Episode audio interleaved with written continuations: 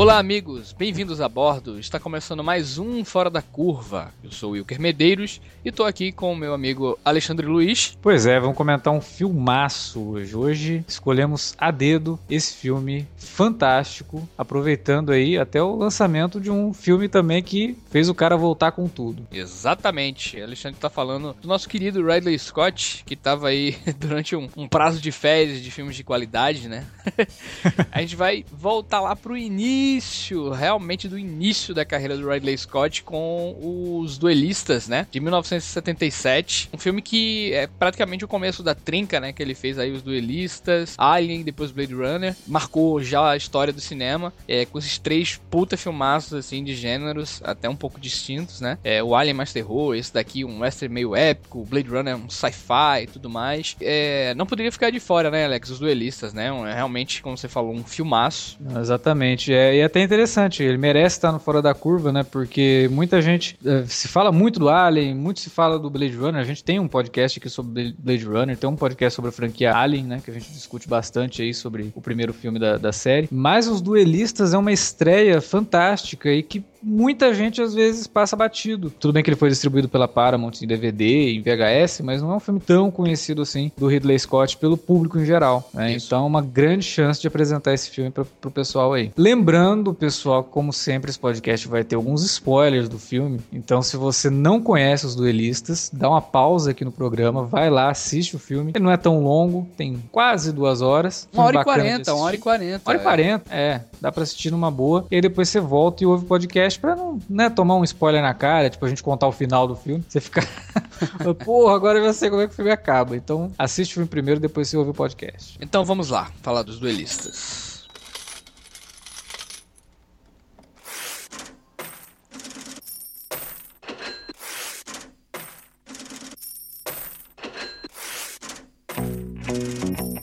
Vou interromper rapidamente o podcast para dizer que se você gosta do conteúdo do Cine Alerta, você pode nos ajudar a fazer mais e melhor. Entre agora mesmo em www.patreon.com barra Cinealerta e seja um dos nossos colaboradores. Você pode receber os podcasts antes de todo mundo, participar de sorteios e até de hangouts mensais com a nossa equipe. Entre, se informe, confira o que queremos trazer para você no futuro e nos ajude. www.patreon.com barra Cinealerta. Pronto, não falei que era rápido? Pode curtir o podcast agora.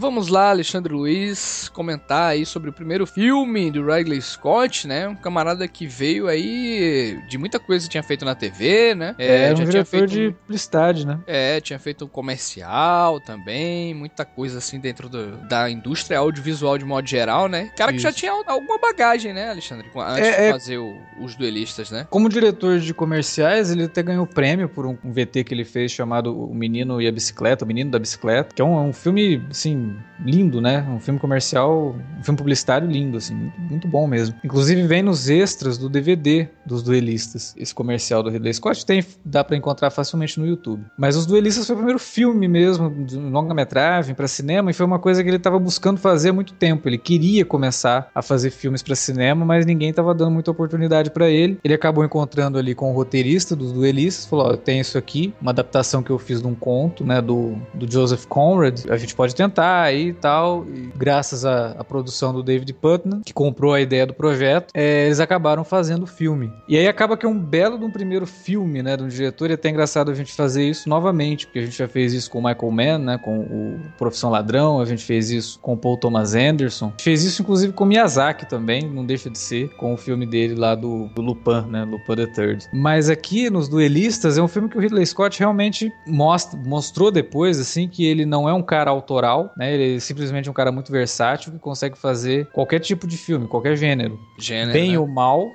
ele, Ele ficou marcado, fazer. praticamente a carreira dele ficou marcada por isso, né? Que o cara trafegou em todos os gêneros aí, né? Não sei se bem Exatamente. como o próprio Kubrick, né? Mas, mas ele conseguiu, né, cara? Ele conseguiu trafegar muito bem nisso aí. E depois, essa, esse, esse lance do épico, né? É, A Uhum. gente, ele tem uma fase de épicos, assim, consecutivos na carreira dele, uma fase recente aí, que muita gente diz, Isso. pô, depois que ele começou a fazer épico e tal, mas o Ridley, pra- pelo que a gente tá vendo, o primeiro filme dele é um épico praticamente, né, Alex? É um épico, é um épico, é um filme histórico, né? Isso, É, claro que é uma história muito mais contida do que um gladiador, por exemplo, que É, cara- é um filme é. particular, né? Assim, tem todo Exato. o mote lá da, da era napoleônica, né? E tudo mais. Só que ele é, ele, ele é mais pessoal, né? Até, assim, ele, ele tem um baixo orçamento, né? Se a gente for ver. É, Isso. mas o modo, assim, como o Ridley filma, né? E a fotografia do Frank Tide, é, o modo que ela captura, né? Cara, assim, tem muita lente grande angular, sabe? Muita cena aberta, né? É, Então dá uma dimensão de amplidão muito grande, sabe? Assim, é, torna bem, bem bonito, né? O filme, assim, né?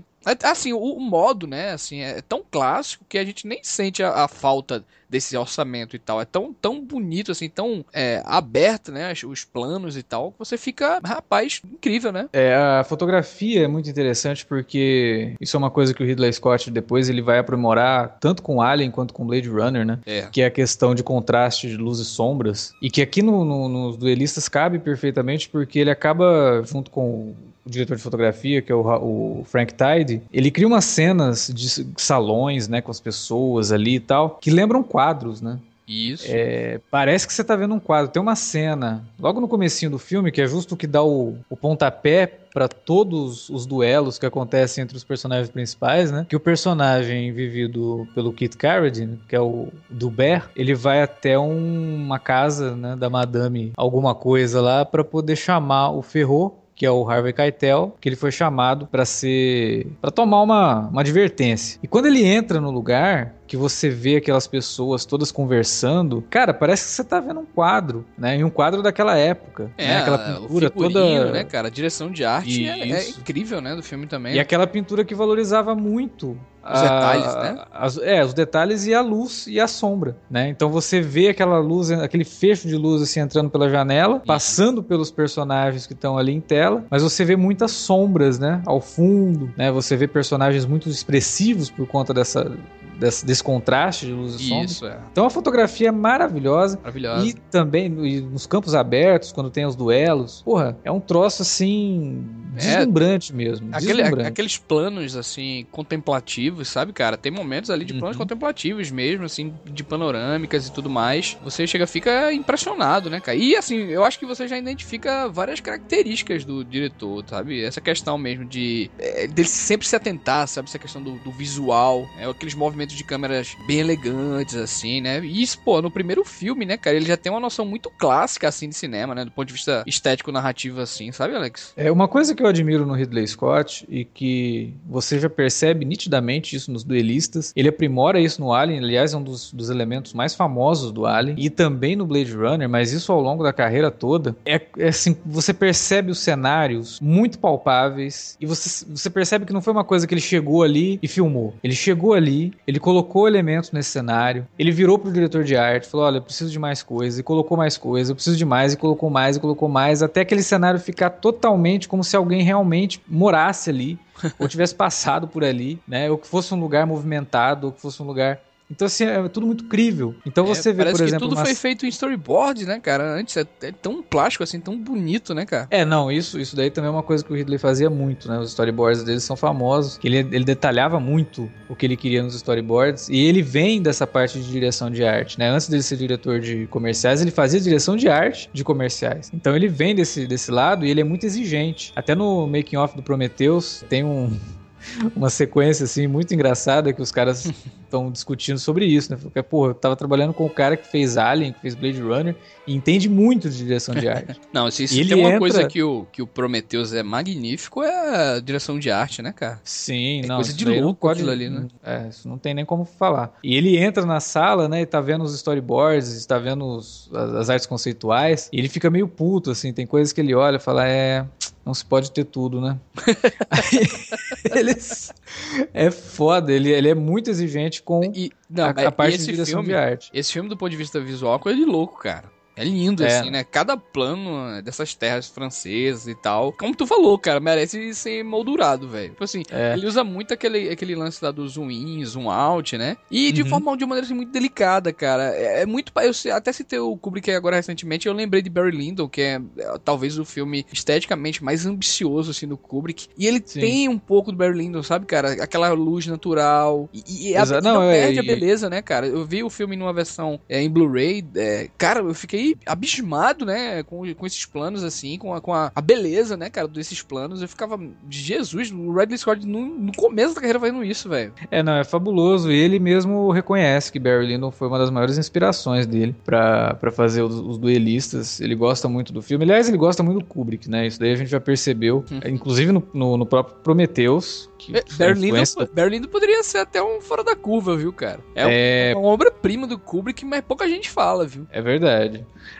Mas ele, ele realmente carrega bastante dessa inspiração do Kubrick aí nas obras dele, né? Ele, ele tem o Kubrick como um dos, dos, dos professores dele, né? Mestres, assim. E com certeza Barry Lyndon serviu de inspiração. Mas vamos falar um pouquinho da história do filme, né? Pra quem Isso, é. nunca assistiu, ficou meio perdido no que, tudo que a gente tá o falando. roteiro, né? O roteiro, assim, do- a ideia, né? O que é. É, a ideia é a seguinte, como eu tinha falado no começo, o tenente do Ber, ele vai convocar o tenente Ferro pra ser advertido, porque ele, tá, ele fez um duelo e feriu o filho do prefeito da cidade onde, onde tava o exército francês.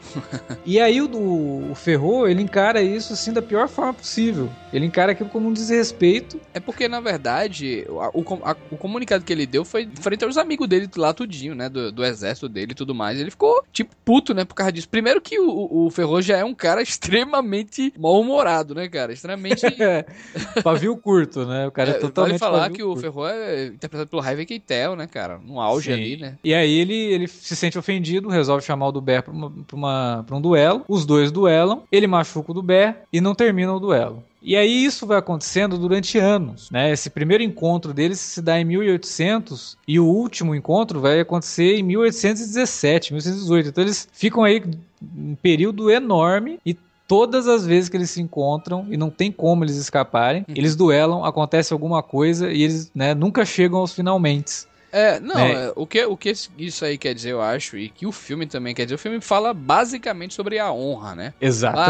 é um- Basicamente sobre a honra. É um conceito que cada um deles tem sobre a honra que é levado até as últimas consequências, né? Até o ponto do cara falar, não, eu vou continuar duelando com ele, eu não, não vou escapar disso. E lo- logo no início, né, que tem aquela a narração em off, que é, que é um probleminha, assim, no meu ponto de vista, eu acho que ficou até um pouco inorgânico, vendo depois. É, assim, serve como estética narrativa do ponto de vista histórico, sabe, assim, encaixa nesse modo, mas ela sobra às vezes em alguns momentos, né, porque narração em off realmente é, um- é algo muito complicado, assim, se você não souber usar, que nem, sei lá, que nem o Scorsese usa bem, assim, de, de maneira muito, meio cômica até, assim, fica complicado você usar. E, mas desde o começo dessa narração em off, ele já diz, né, assim, sobre essa questão da honra, narra, até, pega até um- uns conceitos lá, né, umas, umas frases e tal, né, cara. Isso. E aí é- chega a ser até um pouco engraçado, né? Como o Keith Carradine, o personagem do Keith Carradine, que é o do Que Ben. tá, que tá a cara do, do Luke Skywalker, cara, quando ele era jovem. Ele só tem o rosto mais alongado, né? que o- Isso, é. o Ele Mark só é mais magão, né, só é mais magão, assim. É, mas ele- é, chega até engra ser, ser engraçado uma cena que ele tá conversando com os amigos numa, num restaurantezinho, e aí no fundo, assim, ele tá na janela e no fundo você vê que tá vindo pro Harvey Keitel, assim, a hora que ele olha, que ele, ele esconde, ele fala, putz, né? Você vê a cara dele, puta, não é possível. Caralho, esse cara aqui de novo, velho. Puta não merda. tem o sossego, né? E ele não consegue fugir, a honra não deixa ele fugir. E ele, tanto que eles falam, né? Porra, você poderia simplesmente chegar lá e pedir desculpa pra ele e tal, mas ele não, não vai, ele, ele prefere lutar. Né? E ele fica puto que ele não consegue terminar as lutas também. Sempre acontece alguma coisa. a, a mesma coisa acontece com o Harvey Keitel, né? Agora, com o Ferro. cara, que lutas, viu, cara? Assim, as sequências do duelo são animais, cara. Sabe? São, assim, são muito críveis, né? de espada e tal. Tal e tudo mais. E, e o Ridley, naquele lance lá de plano contra plano, depois bota por, por cima e tal. Jogo lindo, cara, de câmera, assim, ó, toda mecânica, sabe? Pá, pá. Muito, muito foda, cara. É, é muito, muito bem coreografado tudo aquilo. Aliás, é... a, a, melhor cena do filme, Alex, é, é, de um duelo especial, que é aquela cena do cavalo, velho. É, é fantástico. Aquela cena, meu Deus, cara, é o ápice do filme aquilo ali, cara. Que os dois, só pra, pra o pessoal que tá ouvindo não ficar boiando, é, é uma cena, assim, dentro do filme, na verdade, tem vários tipos de duelo, né? Tem um duelo lá de Isso. espadas, tem um duelo de espada mais curta, né? O, a, até o duelo final é com armas, né, e tal, mas tem uma cena em específico que é praticamente como aqueles duelos de cavaleiros, né? Que cada um vinha com uma espécie de lança ou espada e se confrontava, né, entre si? Cada um correndo em, na mesma direção, de, de caminhos diferentes, né? E se confrontavam entre si. Então, nessa cena, o, o, o próprio do B, ele tá, ele tá nervoso, né? Ele tá preocupado com o que pode acontecer, né? E quando ele vai encontrar, cara, com o Ferro lá, ele fica tendo flashes, né? Tipo, vários flashes vão vindo assim na cabeça dele e, e, tipo a montagem, sabe, a trucagem visual é impressionante, cara, porque é uma tensão tão grande e não mostra quando justamente acontece o corte, né, que é no escalpo do, do próprio Ferro, né? E os dois assim, o Harvey Keitel e, e o Carrandai também estão muito concentrados ali, sabe? Então uma cena plástica, assim, muito plástica, muito bonita, uma, uma tensão muito grande criada pelo Ridley Scott, já mostrava que sabia criar tensão, né? E saber usar essa trucagem assim sem ser expositivo, sabe, cara? E, e quando você vê aquele escalpo, né? A cabeça, aquele coisa da cabeça dele assim de fora, você fica impressionado, né, cara? Que cena incrível, né, Alex? Não, fantástica. Essa sequência é fantástica, mas tem uma luta deles também que eu acho muito boa, que é uma que você não vê o começo, você só, só vê o final da luta. Ah, que eles já estão assim, caindo, cara. Eles não estão se aguentando e lutando, cara. Aquilo é fantástico. Cara, e... é, nessa, é nessa luta, eu acho que o Ferro dá um, um corte no braço lá do, do B e fica, e fica um couro... pedaço da pele. Nossa! Nossa, cara, aquilo é muito. É muito bom, cara. E, tipo, é, é extremamente gráfico e, não, é, não é fake, sabe? Não é uma coisa que você fala, isso, nossa, que, que, tosco, que trash. Não. Muito bom. Né? Porque você consegue sentir o cansaço dos caras. Você fica imaginando não, os caras se segurando você... na própria espada pra não, veja pra não você, cair, cara, sabe? E esses duelos, nenhum, eles são artificiais, porque depois que acontecem esses duelos aí, é, o Ridley Scott faz questão de mostrar a situação dos dois, velho, depois desses duelos, velho. Os caras ficam Exato. fudidos mesmo, velho.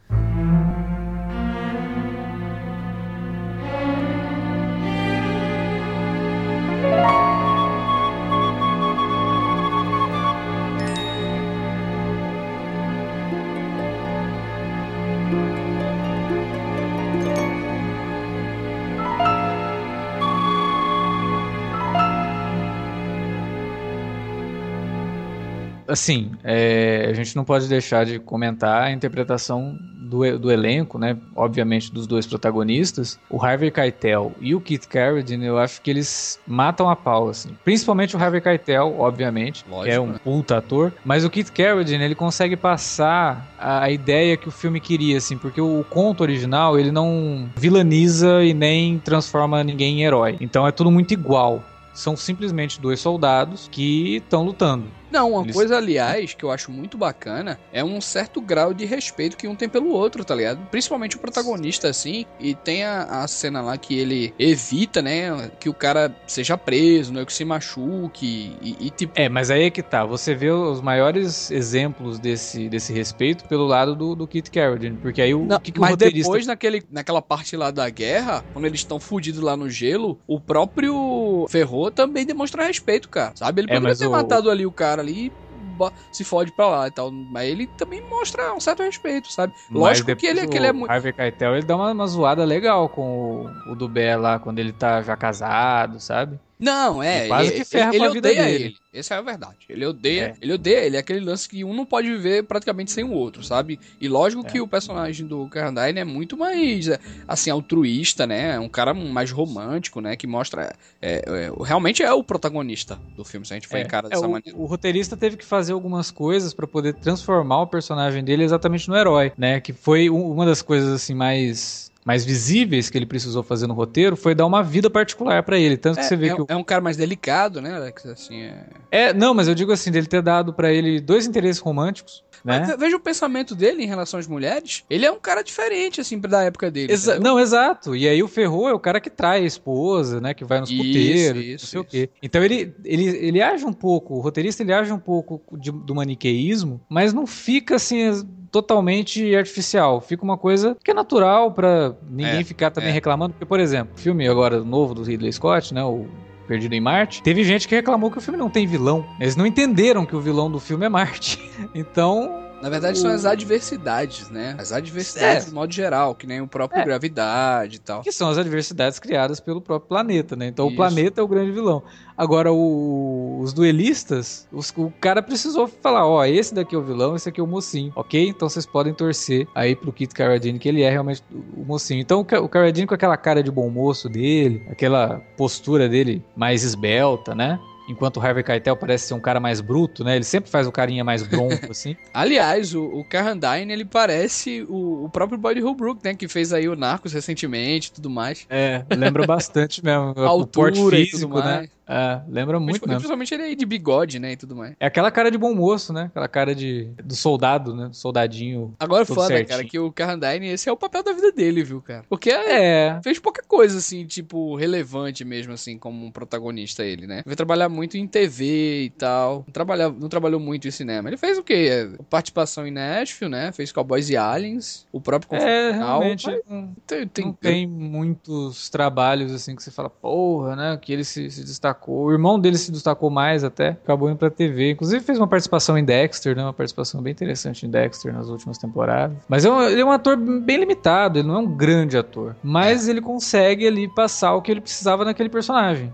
Que é o cara honrado, que é o bom soldado, né? E eu acho Isso. até interessante porque ele passa algumas qualidades meio cínicas pro, pro Dubert, né? Quando ele, ele. Você vê que ele não é um cara assim que tá totalmente de acordo com o Napoleão, né? Ele tem uma visão um pouco mais crítica daquele mundo ao redor dele, né? Eu acho isso muito interessante. É, porque ele- acaba ele é bem criando um à frente personagem do tempo dele, tridimensional. né? Exato. E aí fica um personagem tridimensional, não fica aquela coisa de que, ah, ele é só o soldadinho. Não, ele tem, tem algo mais ali. Ele é um romântico, né? Ele é um cara totalmente apaixonado, né? Ele se entrega muito quando vai se relacionar com as mulheres. Você percebe que ele tem uma diferença, né? Enquanto o Ferrojo é o cara que tá nem aí e tem até algumas, algumas ações, assim, que são um pouco discutíveis, né? Principalmente ali no final, quando ele quase que ferra a vida do Dubé, né? Quando ele faz ele ser convocado, tentativa de retomada do Napoleão, né? E ele, não, não vou, não vou, e aí ele acaba sendo mal visto. Falar em final, cara, o du- duelo final é fantástico, né? Tem uma rima narrativa muito bacana, assim, quando os mensageiros lá, né, do, do Ferro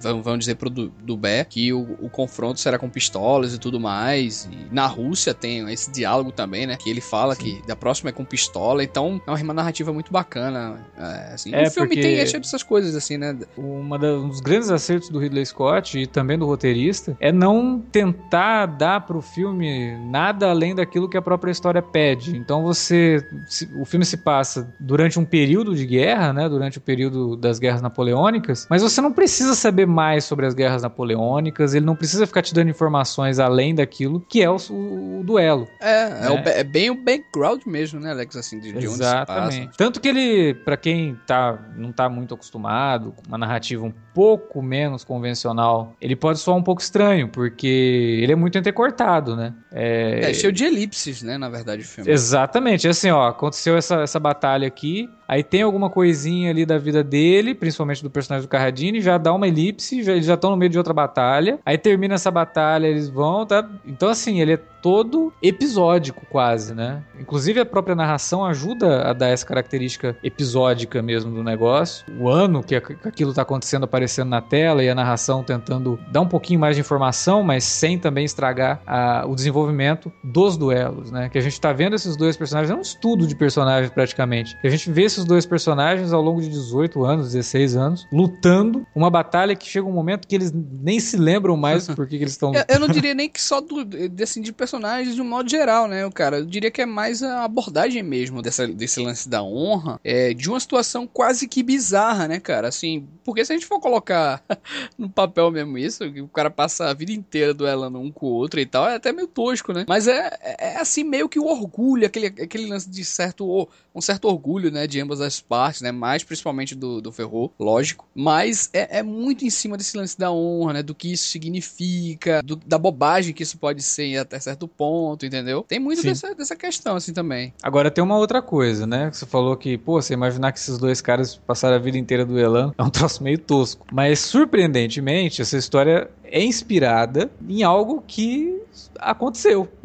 Não, eu, eu não tô dizendo é... Que, que, é bizarro de acontecer, não. Não, não, cara. mas peraí, a história porque... real é mais bizarra. Não, porque assim, a gente vê, cara, no cotidiano normal, o que são esses vizinhos, cara, que moram 50 anos em casas parecidas e ficam brigando durante 50 anos, entendeu? Sim, sim. É, é. é uma analogia o, moderna também, sabe? O caso real é mais absurdo ainda. É, a história ela, ela é muito similar ao, ao porquê do, do, negócio, foi exatamente por aquilo. Eram dois é, oficiais franceses, né, o Dupont e o Fournier. E Dupont, ele é designado para chamar o Fournier lá para é para ser preso, né, e tal. E aí o Fournier encara aquilo como como um desrespeito e resolve desafiar o cara. Ao longo de 19 anos, eles duelaram 30 vezes. Puta merda, cara.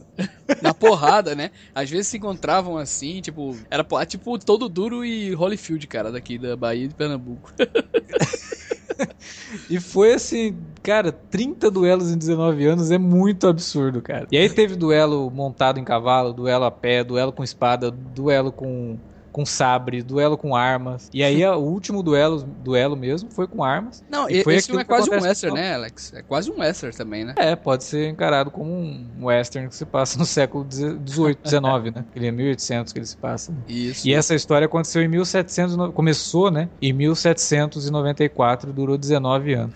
Um troço maluco, né? Mas que só... Como é que? Vocês acabaram morrendo na vida real, algum dos dois? Ou... Foi o que acontece no filme. Eles, é, eles se enfrentam, a última luta deles é com arma, arma, com pistolas, né? O último duelo é com pistolas. E aí o Fournier, o Dupont, aliás, ele vence, né? O Fournier, justamente como acontece no filme, e fala pro cara: Meu, chegamos até aqui e agora a tua vida tá na minha mão. Porque eu posso muito bem apertar esse gatilho e te matar, né? Mas eu não vou fazer isso. Eu vou colocar a tua vida na minha mão como a honra pede nessa situação, você vai me deixar em paz. Exatamente. Ele, ele diz, é. né? A partir de agora, quando você me vê, você vai ser um fantasma. Você Exato. está morto para mim. Aliás, eu pensei que ele ia se jogar daquele precipício ali, de tão maluco que ele é no final.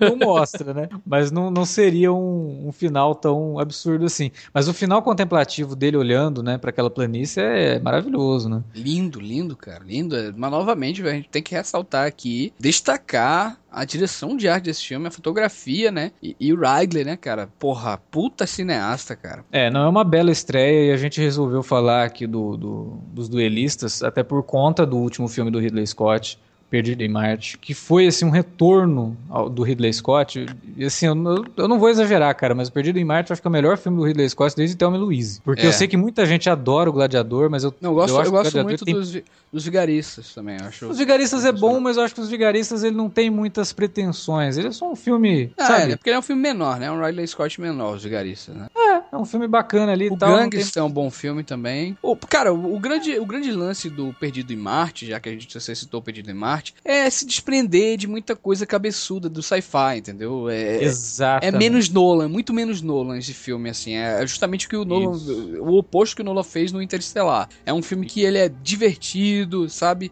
Não agride a inteligência do espectador, sabe? É, é, funciona perfeitamente. Então, o Ridley, ele foi muito bom nesse aspecto, sabe? De, por exemplo, o próprio Prometheus mesmo, que ele queria fazer algo cabeçudo, o tiro acabou saindo pela culatra, né? Que o troço acabou sendo motivo de chacota, né, cara? Oh, olha aí o Sim. 2001 e tal, acabou sendo. Aqui é o contrário, né? Ele brinca com isso aí e tal, então foi realmente um golaço do Ridley, cara. É, mostrando que ele ainda tem fôlego para fazer bons filmes, ainda bem, porque o cinema precisa muito de né, cineastas como Ridley Scott fazendo bons filmes, né? E presenteando a gente, né? A gente que é fã de cinema, isso. presenteando a gente com, com obras horas, assim. Duelistas é um filme que quando eu vi a primeira vez eu fiquei embasbacado, assim, cara. Eu fiquei de queixo caído. Não, falava, toda vez que eu faço alguma crítica, assim, do Ridley, que eu vou escrever sobre o Ridley, eu sempre cito essa trinca, né? Que é pra mim, assim, a, a chegada dele no cinema, que é os duelistas, o Alien e o próprio Blade Runner. Aquilo ali é... Isso. Cara, se ele parasse ali, já, era, já estava na história do cinema, assim. E nunca, Parece até que ele é mesmo sorte, pensou cara? isso, né? E, e- eu vou te falar, Alex, eu nunca vou dizer que é sorte. Eu até discordei o que o Felipe disse lá e tal. Não, porque é, foram uns roteiros. foram- Não, eu acho que ele é um puta cineasta também, sabe? Um cara que se perdeu.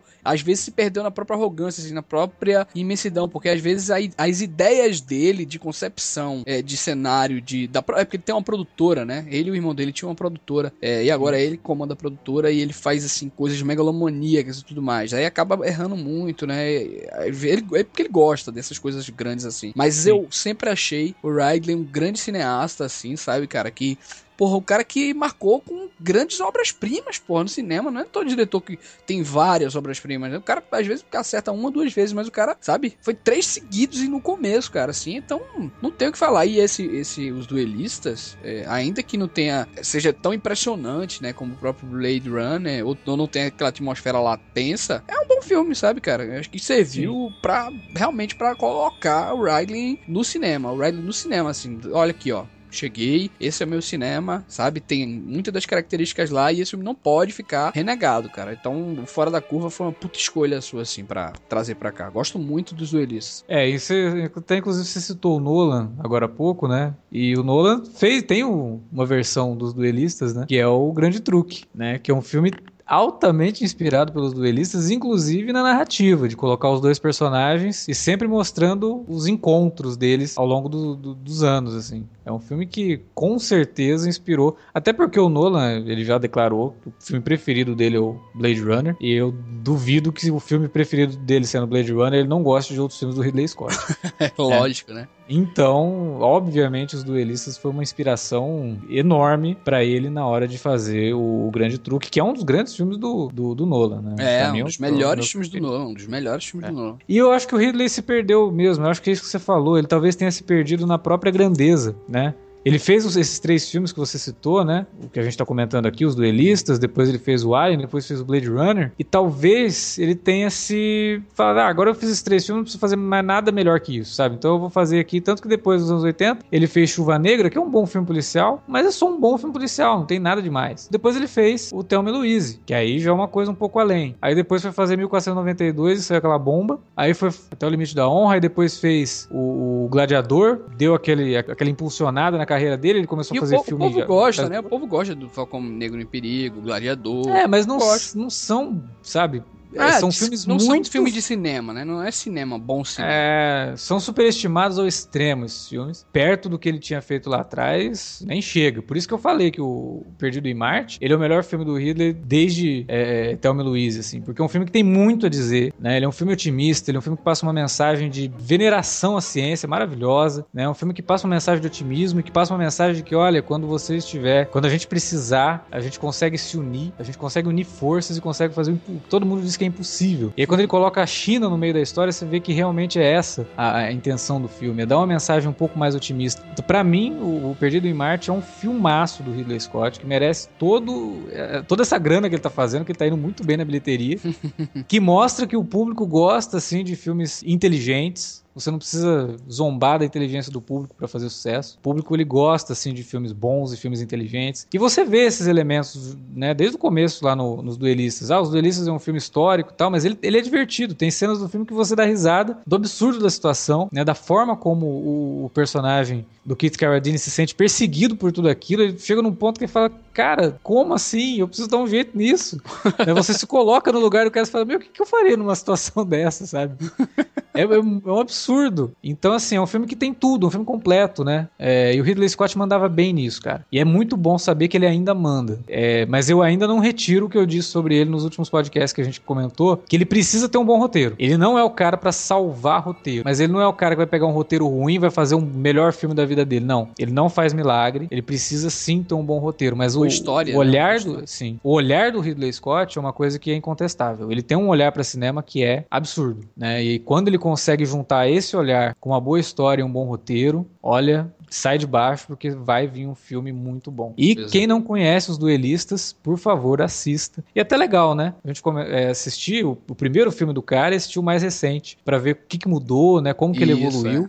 né? E se uma coisa o Ridley Scott não muda, ele só melhora, né? É a questão visual. Perdido em Marte é um desbunde, cara. É um troço assim que você tem umas tomadas da- do planeta que são fantásticas. Surreal, surreal. Se puderem, É. vejam em IMAX aí em 3D, que é impressionante, impressionante mesmo.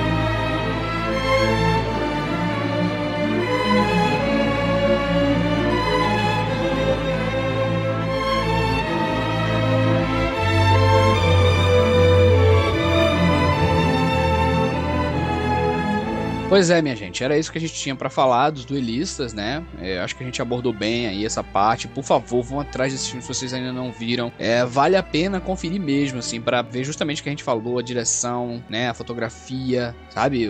Toda, toda a identidade dele, né? E, então, é, entre em contato com a gente também aqui, manda comentário aí pra gente sobre o que vocês acham desse, desse primeiro filme do Ridley Scott e o que vocês acharam também de Pedido em Marte, porque a gente não fez alerta de spoiler, até por conta de um certo atraso. É, mas Sim. fala também o que vocês acharam do Perdido em Marte, do próprio Ridley Scott também, né? Comenta aí a opinião de vocês sobre o diretor. E, enfim, é, mas por onde, Alex? O pessoal pode mandar essas informações aí. Pois é, né? Tem a área de comentários aqui do post do podcast. E tem as nossas redes sociais, lá no facebook.com.br cinealerta ou no twitter.com.br cinealerta ou arroba cinealerta, que você pode citar a gente e aproveitar também as redes sociais para divulgar o nosso trabalho para sua lista de contatos. Ah, você também pode mandar comentários pelo e-mail alertavermelho@cinealerta.com.br. Pois é. É isso, encontramos vocês daqui a 15 dias novamente, tá ok? Até mais. Até mais, galera.